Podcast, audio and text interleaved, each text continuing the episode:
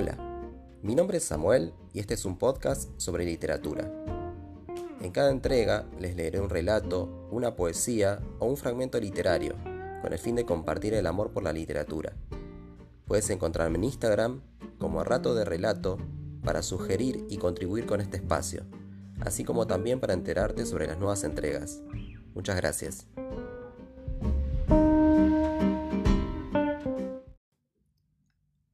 Un reloj con números romanos. Mario Benedetti.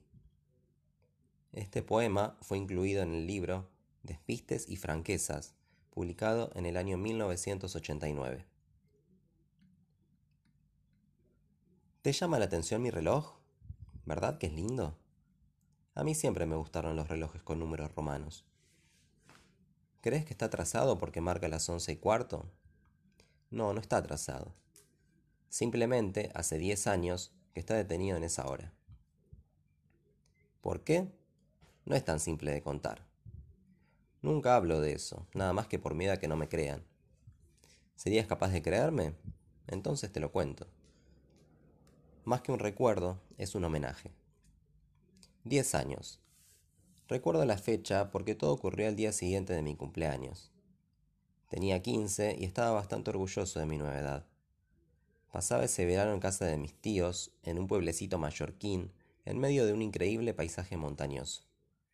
Después de las muchedumbres y el tránsito enloquecido de Barcelona, aquello era un paraíso. Por las mañanas, me gustaba ir a la cala que quedaba allá abajo, en hora tan temprana estaba siempre desierta. En esa época nadaba muy mal, así que nunca me alejaba mucho de la orilla porque en ciertos momentos del día las olas altísimas y todopoderosas eran siempre un peligro. Me bañaba desnudo y eso constituía todo un disfrute en aquel agosto particularmente caluroso. Esa mañana descendí casi corriendo por el sendero irregular y pedregoso que llevaba la cala, y una vez allí, sin siquiera mirar a mi alrededor, me quité el short. Iba a meterme en el agua cuando sentí que alguien me gritaba algo como buenos días. Entonces vi una mujer joven, morena, hermosa. Llevaba una mínima tanga, pero su busto estaba al descubierto. Sentí un poco de vergüenza y me tapé con las manos, pero ella empezó a caminar y enseguida estuvo junto a mí.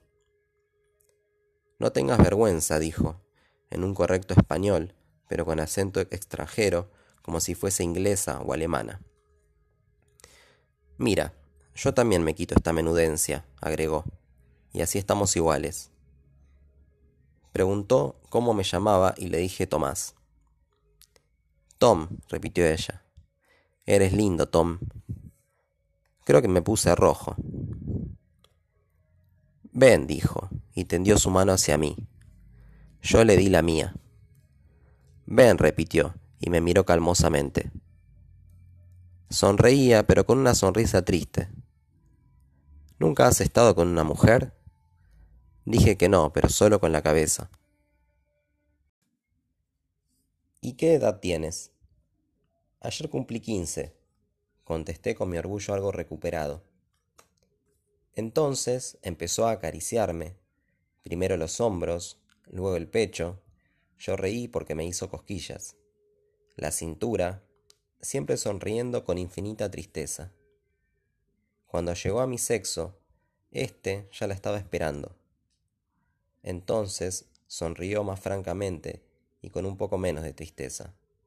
Pero no se detuvo allí. Continuó acariciándome y así llegó a mis tobillos y a mis pies llenos de arena. En ese momento comprendí que me estaba enseñando algo y resolví ser un buen alumno. También empecé yo a acariciarla, pero en sentido inverso, de abajo hacia arriba. Pero cuando llegué a aquellos pechos tan celestiales, me sentí desfallecer. De amor, de angustia, de esperanza, de nueva vida, qué sé yo. Nunca más he sentido una sensación así. Entonces, sin decirnos nada, nos tendimos un poco más allá, donde el agua apenas lamía la arena y ella prosiguió minuciosamente su clase de anatomía. La verdad es que a esa altura yo ya no precisaba más lecciones y la cubrí sin ninguna timidez, casi te diría que con descaro.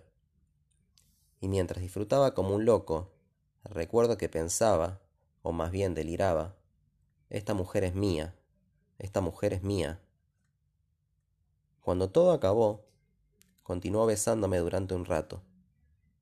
Luego se quitó el reloj, precisamente este reloj, de su muñeca y me lo dio. Mira, se ha detenido. Eso quiere decir algo. Guárdalo contigo. Y yo, que siempre había querido tener un reloj con números romanos, lo puse en mi muñeca. Y le dije a ella gracias y la besé otra vez.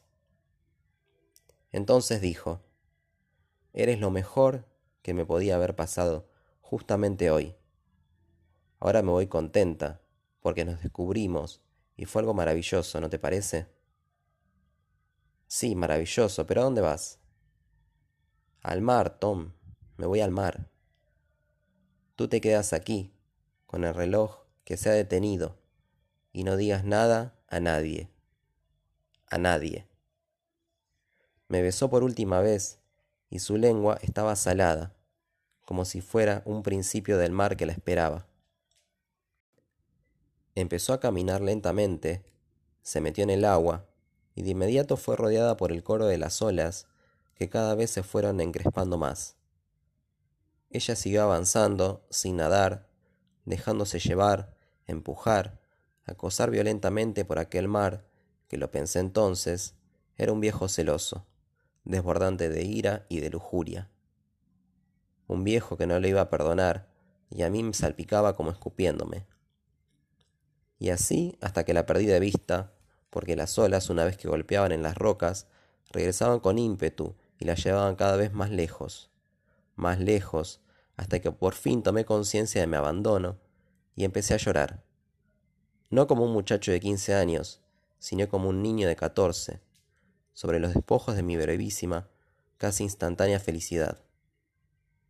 Jamás apareció su cuerpo en las costas de Mallorca, nunca supe quién era.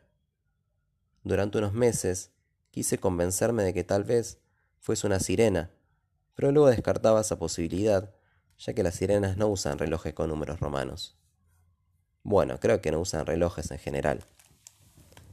Aún hoy, cuando me voy de vacaciones a Mallorca, siempre bajo hasta la cala y me quedo allí, desnudo y a la espera, dispuesto a darle cuerda nuevamente al reloj, no bien ella surja desde el mar huyéndole a las olas iracundas de aquel viejo furioso. Pero ya ves, en mi reloj con números romanos, las agujas siguen marcando las once y cuarto, igual que hace diez años.